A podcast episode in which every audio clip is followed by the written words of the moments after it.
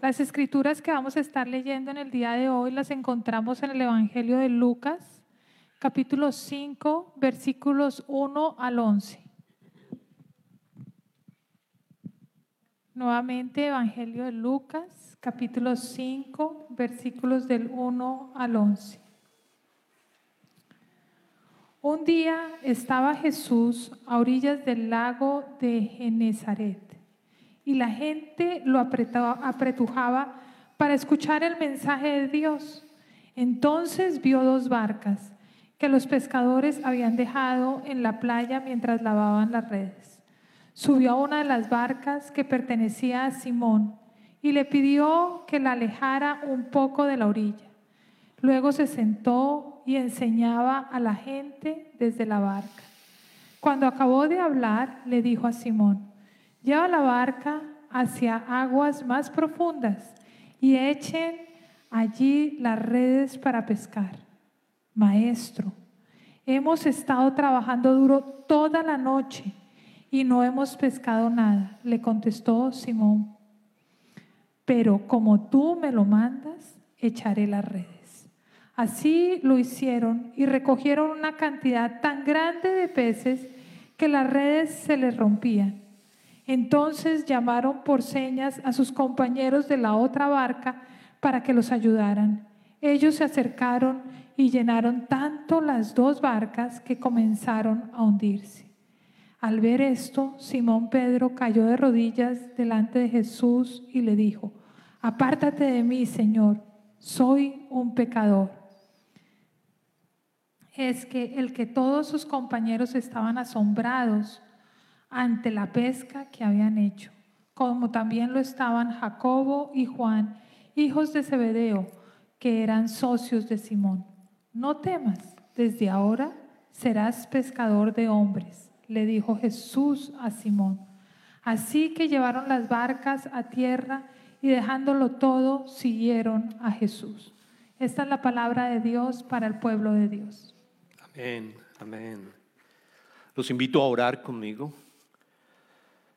Padre Celestial, estamos felices, contentos de poder estar aquí de nuevo contigo, Señor, sabiendo que tú estás presente como lo hemos, como lo hemos cantado en las alabanzas, tú estás aquí presente.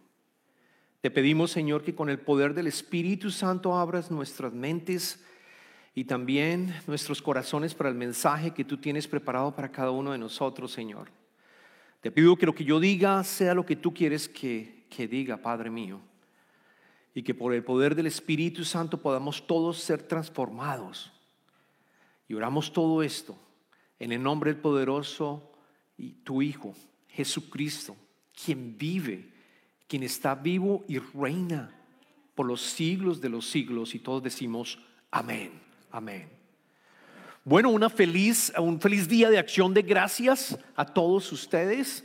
Espero que hayan pasado muy bien con sus familias y que ya empezamos a ver ¿no? el, el comienzo de esta etapa de Navidad, que es una etapa tan linda. ¿Quiénes de ustedes ya prepararon los árboles de Navidad y arreglaron su casa? Wow, qué bien, qué bien, excelente, excelente. Bueno, hoy concluimos las series Primero Ama. Y qué mejor manera de concluir las series Primero Ama que hemos venido llevando a cabo durante las últimas semanas, recordando el llamado que Jesucristo le hizo a Pedro. Ese es el llamado que acabamos de, escuchar en los versos del Evangelio de Lucas. Y ha sido precioso y la manera por qué, por qué consideramos que esta es la mejor forma es porque Pedro representa a cada uno de nosotros. Pedro, como lo vamos a ver en el mensaje, representa a ti, a cada uno de cada uno de nosotros y podemos recordar cómo Él nos está continuamente llamando. El Evangelio de Lucas, y todos los evangelios hablan, hablan de, de este pasaje, de este llamado en particular, pero el Evangelio de Lucas tiene algo más precioso y es que entra en ciertos detalles que los otros eh, dos evangelios realmente que hablan también del llamado, no lo tienen. Entonces, empecemos con dónde se encontraba Jesucristo en este momento. En el Evangelio de Lucas capítulo 5 que acabamos de leer, es el inicio, estamos cerca del inicio del ministerio de Jesucristo. Él había estado 40 días, en, si lean ustedes el capítulo anterior, 40 días y 40 noches en, ayuno y en oración, estaba en el desierto. Fue tentado tres veces, como sabemos, fue tentado tres veces y respondió con las escrituras para ese manejo del diablo, de, Satanás. Y después de esto, lleno del Espíritu Santo, empezó a predicar en todas las sinagogas que estaban alrededor, predicando a los judíos. Y predicó precisamente en Nazaret, donde, su, hometown, como decimos en inglés, la casa, el sitio, perdón, donde él creció.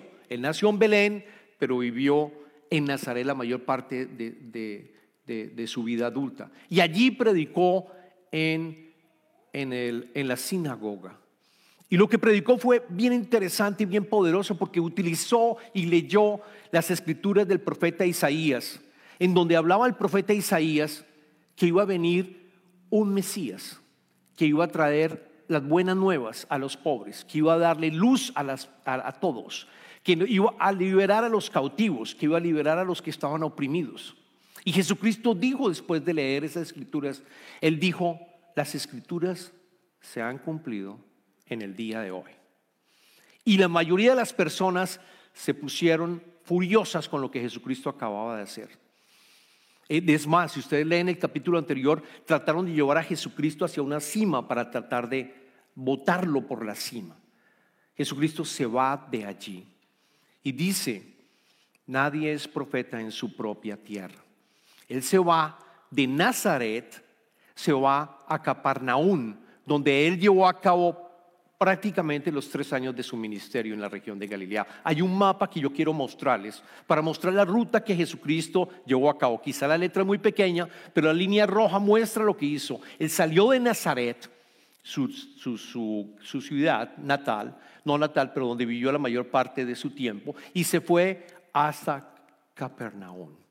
Allí es Capernaum, es una, es una ciudad, un pueblo en esa época, de más o menos en esa época 15 mil personas, muy cerca a la orilla del lago de Galilea, o Bar de Galilea, o como lo escuchamos ahorita, eh, se menciona, como lo escuchamos en el Evangelio, lago de Genezaret. Allí estuvo Jesucristo y empezó su vida de ministerio en la región de Galilea.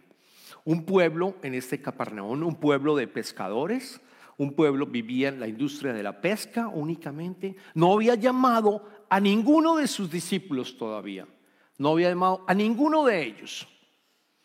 Y va a la sinagoga, va de nuevo a la sinagoga a predicar a los judíos.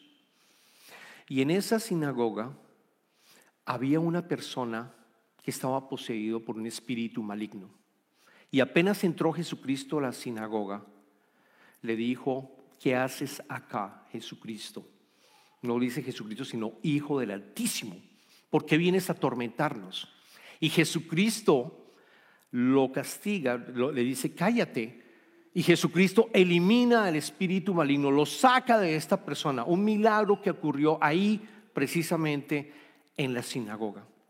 Y quiero traerles el Evangelio de Marcos que cuenta esta historia con un detalle muy particular. Y es que allí se encontraban Juan y allí se encontraban también su hermano Jacobo, que eran discípulos. Después vamos a ver que ellos eran discípulos, terminan siendo los apóstoles, terminan siendo llamados y los siguen a Jesucristo. Pero allí estaban los dos, los dos hermanos que eran pescadores, que eran socios también de Simón Pedro y de su hermano Andrés, estaban allí presentes en la sinagoga. Ellos vieron cómo Jesucristo hizo milagro y sacó el espíritu maligno. Vayamos, vayamos, tomen sus Biblias, los invito a ir al Evangelio de Marcos, capítulo 1, versículo 29 y 31, para leer exactamente cómo lo expresa eh, Marcos. Tan pronto como salieron de la sinagoga donde, donde había ocurrido este milagro, Jesús fue con Jacobo y Juan a casa de Simón y Andrés, que eran sus socios. La suegra de Simón estaba en cama con fiebre y seguía y enseguida se lo dijeron a Jesús. Él se acercó, la tomó de la mano y le ayudó a levantarse. Entonces se le quitó la fiebre y se puso a servirles. Se dan cuenta, aquí estaba no solamente Jacobo y Juan viendo este milagro de la sanación de la suegra de Simón, sino también muy seguramente estaba Simón y su hermano Andrés. Los cuatro eran socios de pesca. Los cuatro salían cada mañana a pescar. Era la profesión que ellos tenían. Ellos ya se dieron cuenta de quién era Jesucristo, por lo menos del punto de vista de poder, de poder tener, de, de hacer milagros, de hacer milagros. Ya sabían, ya lo habían entendido, pero sin embargo no lo reconocían como el, como, como, como el Mesías. Todavía no había un reconocimiento completo. No lo seguían de tiempo completo, lo seguían de tiempo parcial. Y no aceptaban las, las los, milagros de cierta manera, podemos concluir, y, las bendiciones que recibían ellos. Y nos pasa a nosotros también. Yo creo que entiendan que a nosotros también nos pasa, que nosotros no, no reconocemos las bendiciones que nuestro Padre Celestial nos ha dado, que nos las da continuamente. Hoy precisamente podemos con toda seguridad decir que gracias a las bendiciones tenemos un día más en nuestras vidas que gracias a las bendiciones de Jesucristo, de Dios en nuestras vidas, podemos respirar y pudimos venir aquí al santuario a escuchar su palabra. Continuamos recibiendo bendiciones todo el tiempo. Gracias a Él tienes quizás con toda seguridad un sitio donde tú estás viviendo.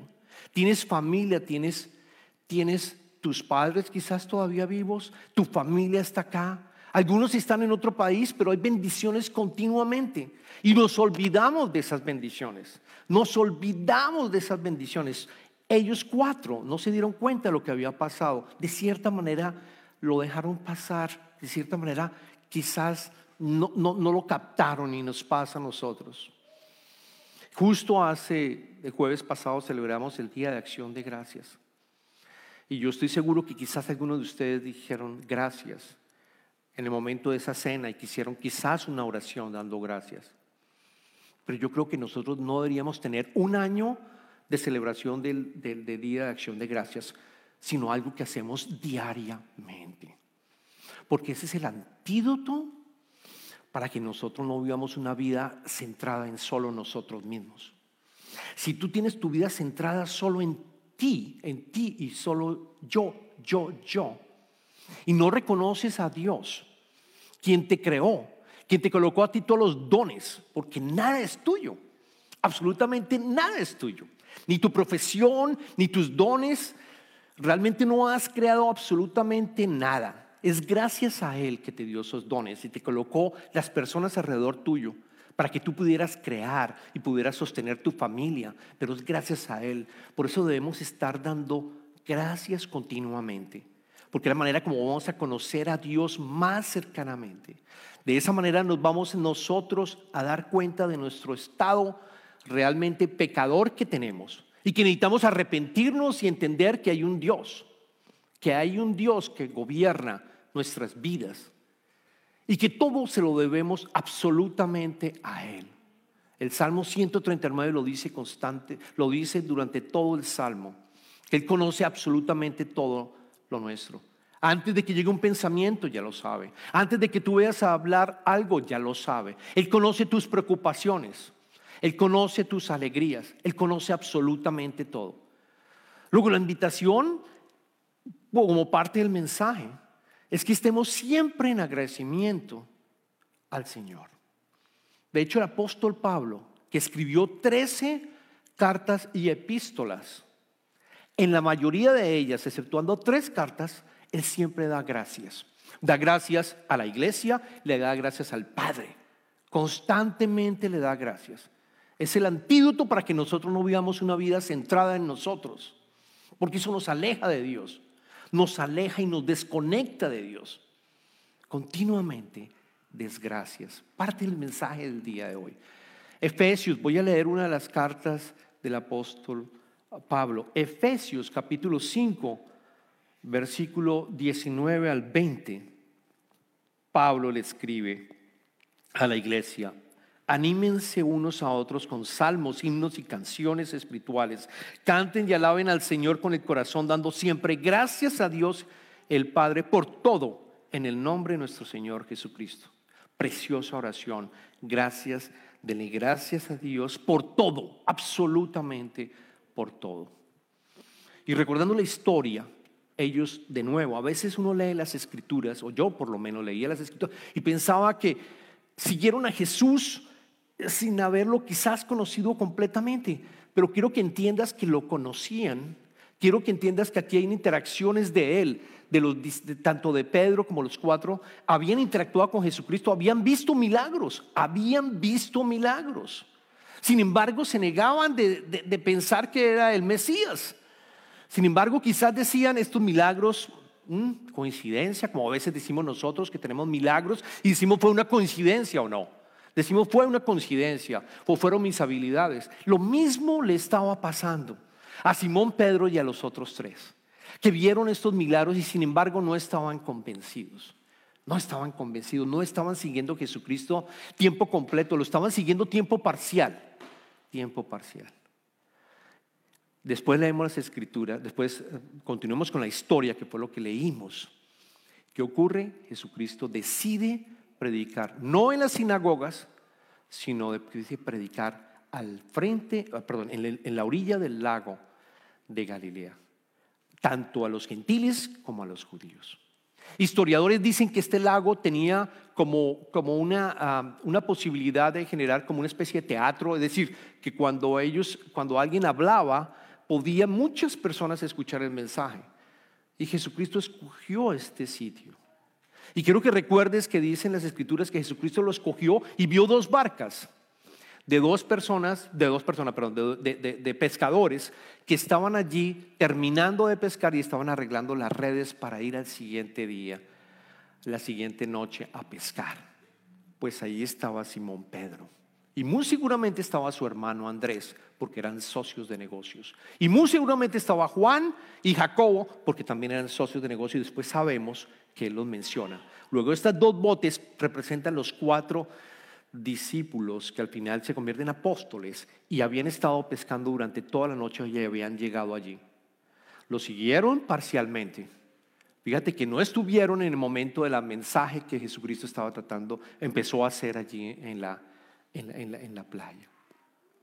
Cuando Jesucristo empieza a predicar, habían tantas personas, tantas personas que empezaron a, a presionar a Jesucristo y Jesucristo le tocó empezar a echar para atrás, echar para atrás. Imagínense la escena, imagínense la escena, yendo tantas personas escuchando el mensaje, que Jesucristo no tuvo otro remedio que pedirle a Simón su bote.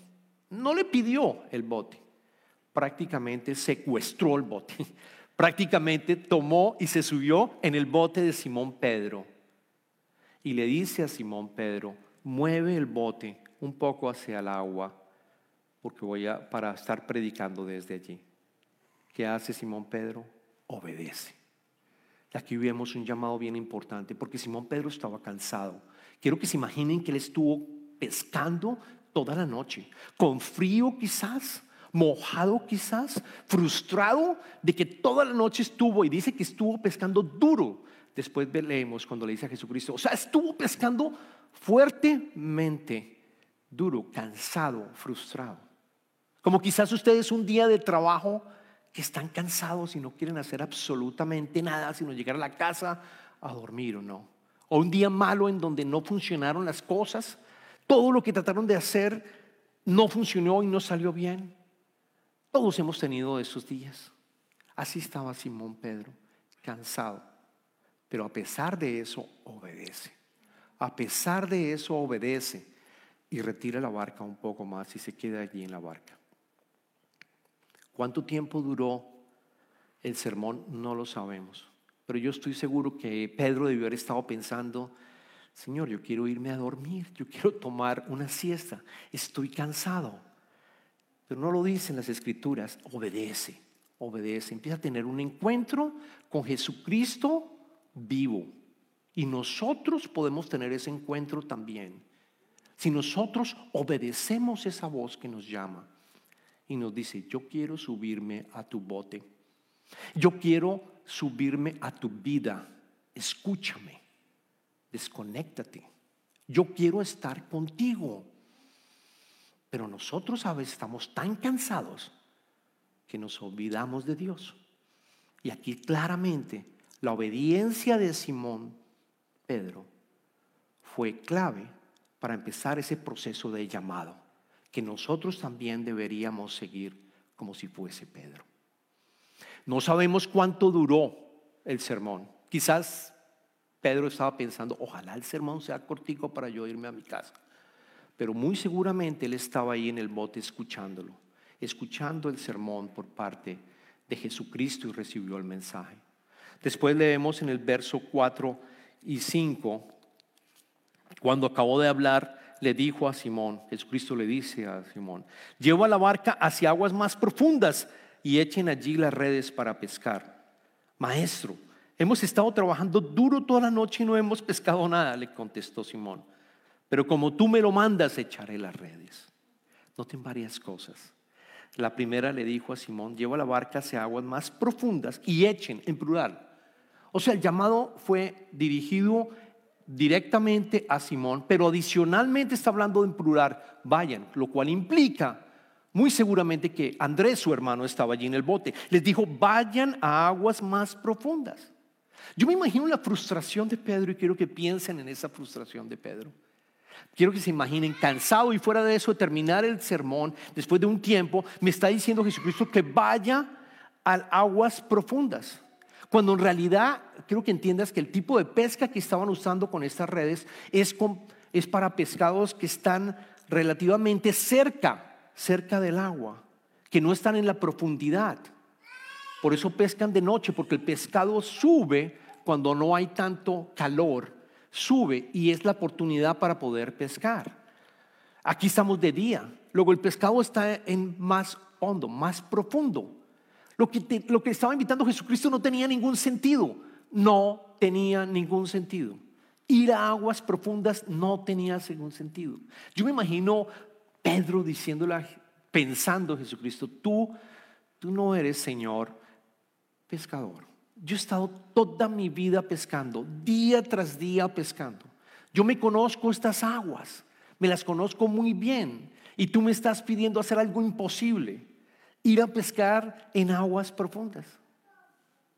Yo no sé cuántos de ustedes son pescadores o les gusta pescar. A mí me gusta pescar, me gusta pesca de mosca, que lo he mencionado algunas veces. Y yo sé, cuando pesco aquí cerca del barrio, en el lago Borrux, donde voy a otros, yo conozco el agua, ya empieza uno a conocer dónde está el pescado. Ya empieza uno a conocer a qué horas debo pescar. Ya empieza uno a reconocer absolutamente todo el ambiente como para saber si hay pescado o no hay pescado. Exactamente Pedro tenía este conocimiento. Lo que Jesucristo le dice realmente no tiene ningún sentido.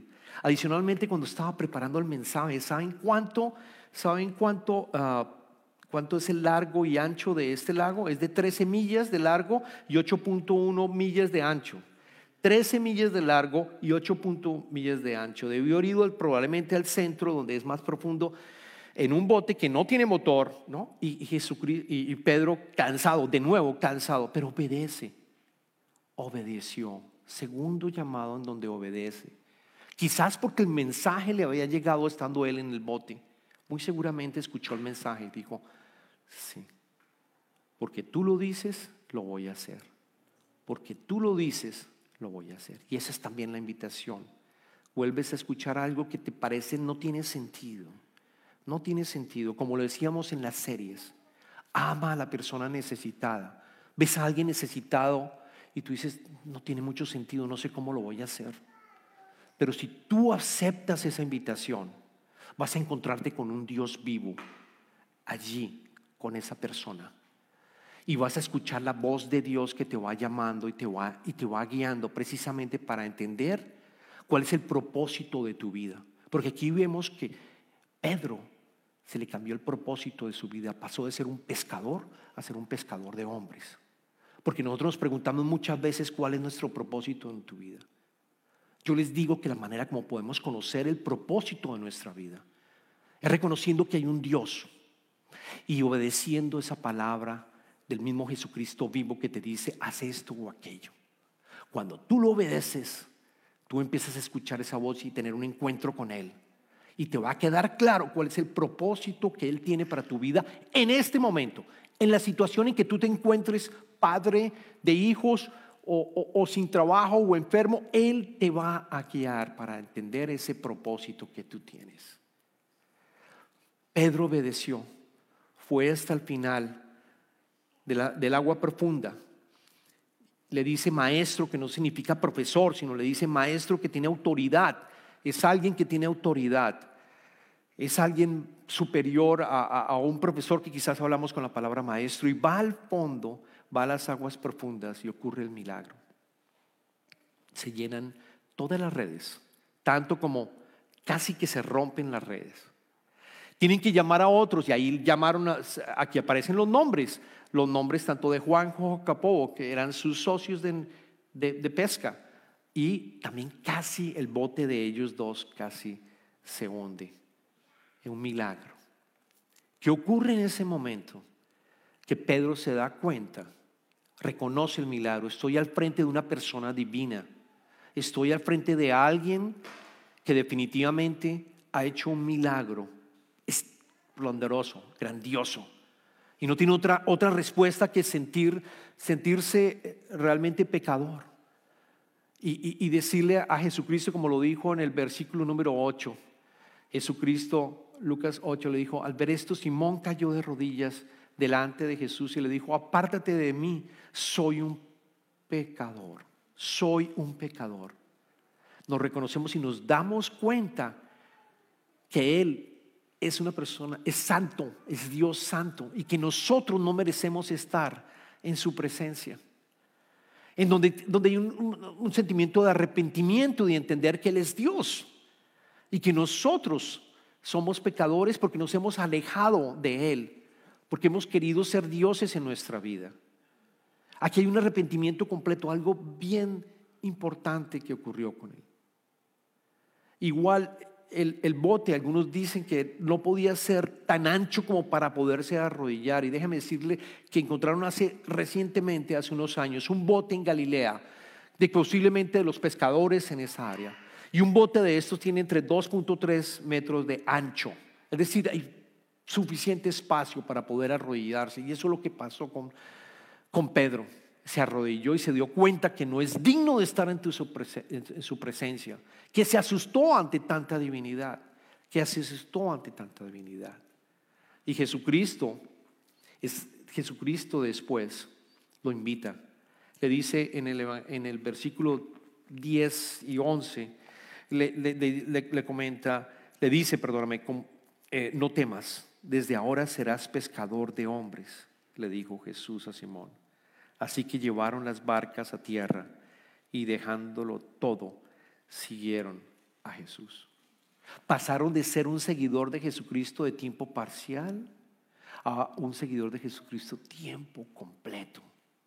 Cambió totalmente su profesión de pescador a un pescador de hombres. Y es exactamente lo que Jesucristo hoy quiere que tú te acuerdes y que, entiendas. Que Él te está llamando continuamente.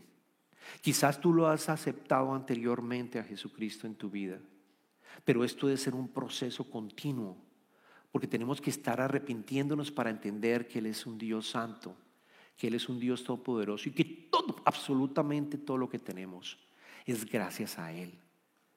Luego la gratificación, el poder ser, darle gracias por todas las bendiciones que nosotros recibimos, nos ayuda en este proceso de entender cuán magnífico es nuestro Dios. Nos ayuda a ver los milagros en tu vida, las bendiciones que tú estás recibiendo, que no son coincidencias. Es un Dios real.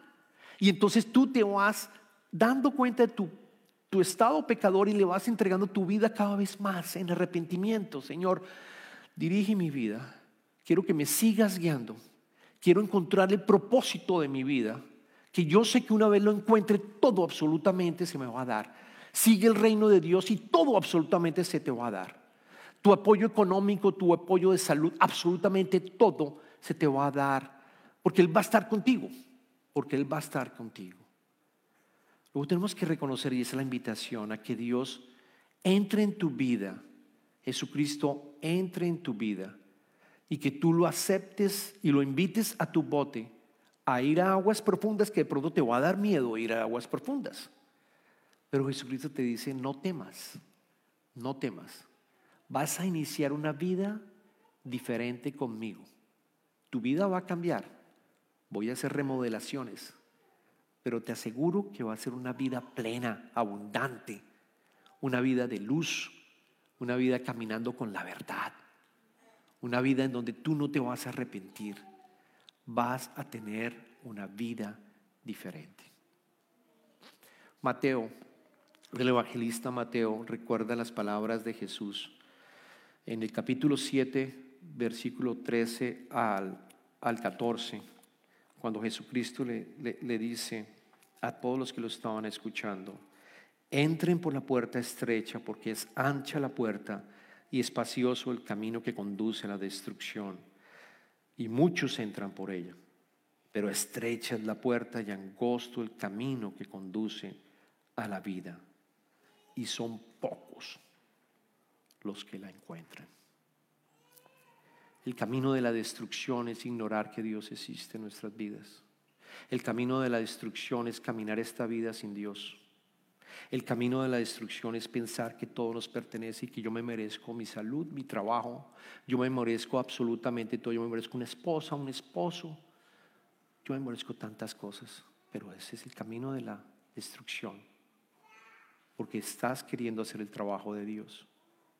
Dios te invita a que Dios sea el Dios de tu vida. Déjale ser Dios a tu vida. ¿Cómo?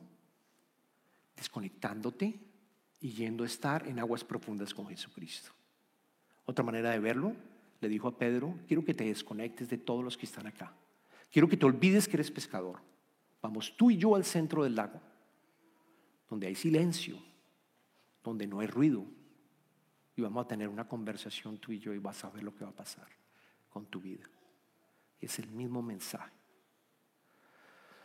Yo invito en este momento a Isaías, vamos a hacer una oración, vamos a llamar a, Isaías y voy a hacer una oración para todos aquellos que quizás no han aceptado a Jesucristo en su vida o quizás tú lo has aceptado, pero todavía te cuesta trabajo responder a ese llamado. Todavía lo sigues de tiempo parcial, no completo. Yo te pido que cierres los ojos y si quieres venir al altar, pasa al altar a tener una conversación con el Padre. Y yo te pido primero le des gracias infinitas por todas las bendiciones que han ocurrido en tu vida, porque Él te diseñó, Él te creó desde antes de la creación, dicen las escrituras. Él definió la ciudad donde ibas a nacer, el país donde ibas a nacer, el idioma que ibas a tener, tus padres, tus familiares. Él lo tenía planeado. Y te invitó a que vengas a este, a este mundo. Desafortunadamente que está con pecado. Pero Jesucristo vino para decirte, yo soy el segundo Adán. Yo no soy el primer Adán, yo soy el segundo Adán, yo soy el Hijo de Dios. Y quiero que nazcas de nuevo. Quiero que tú tengas un nuevo tipo de vida que nunca habías tenido. Quiero que te olvides de la manera como tú has venido viviendo tu vida. Y quiero que vayas conmigo a caminarla. Y puedas experimentar el poder del Espíritu Santo en tu vida voy a hacer remodelaciones, pero te voy a cambiar completamente. Y vas a sentir el poder del Espíritu caminando contigo. Así que puedes decir claramente, Señor, acepto tu llamado, quiero obedecerte, entra en mi barca. Ayúdame a ir a aguas profundas para escuchar tu voz y en silencio entender tus escrituras, Señor. Te lo entrego absolutamente todo, Señor. Quiero obedecer como Pedro obedeció, Señor. porque sabemos que contigo no solamente tenemos una nueva vida, sino vida eterna, vida plena, abundante. Gracias, Padre. Te pedimos todo esto en el nombre de tu amado Jesucristo, nuestro amado Jesucristo. Amén.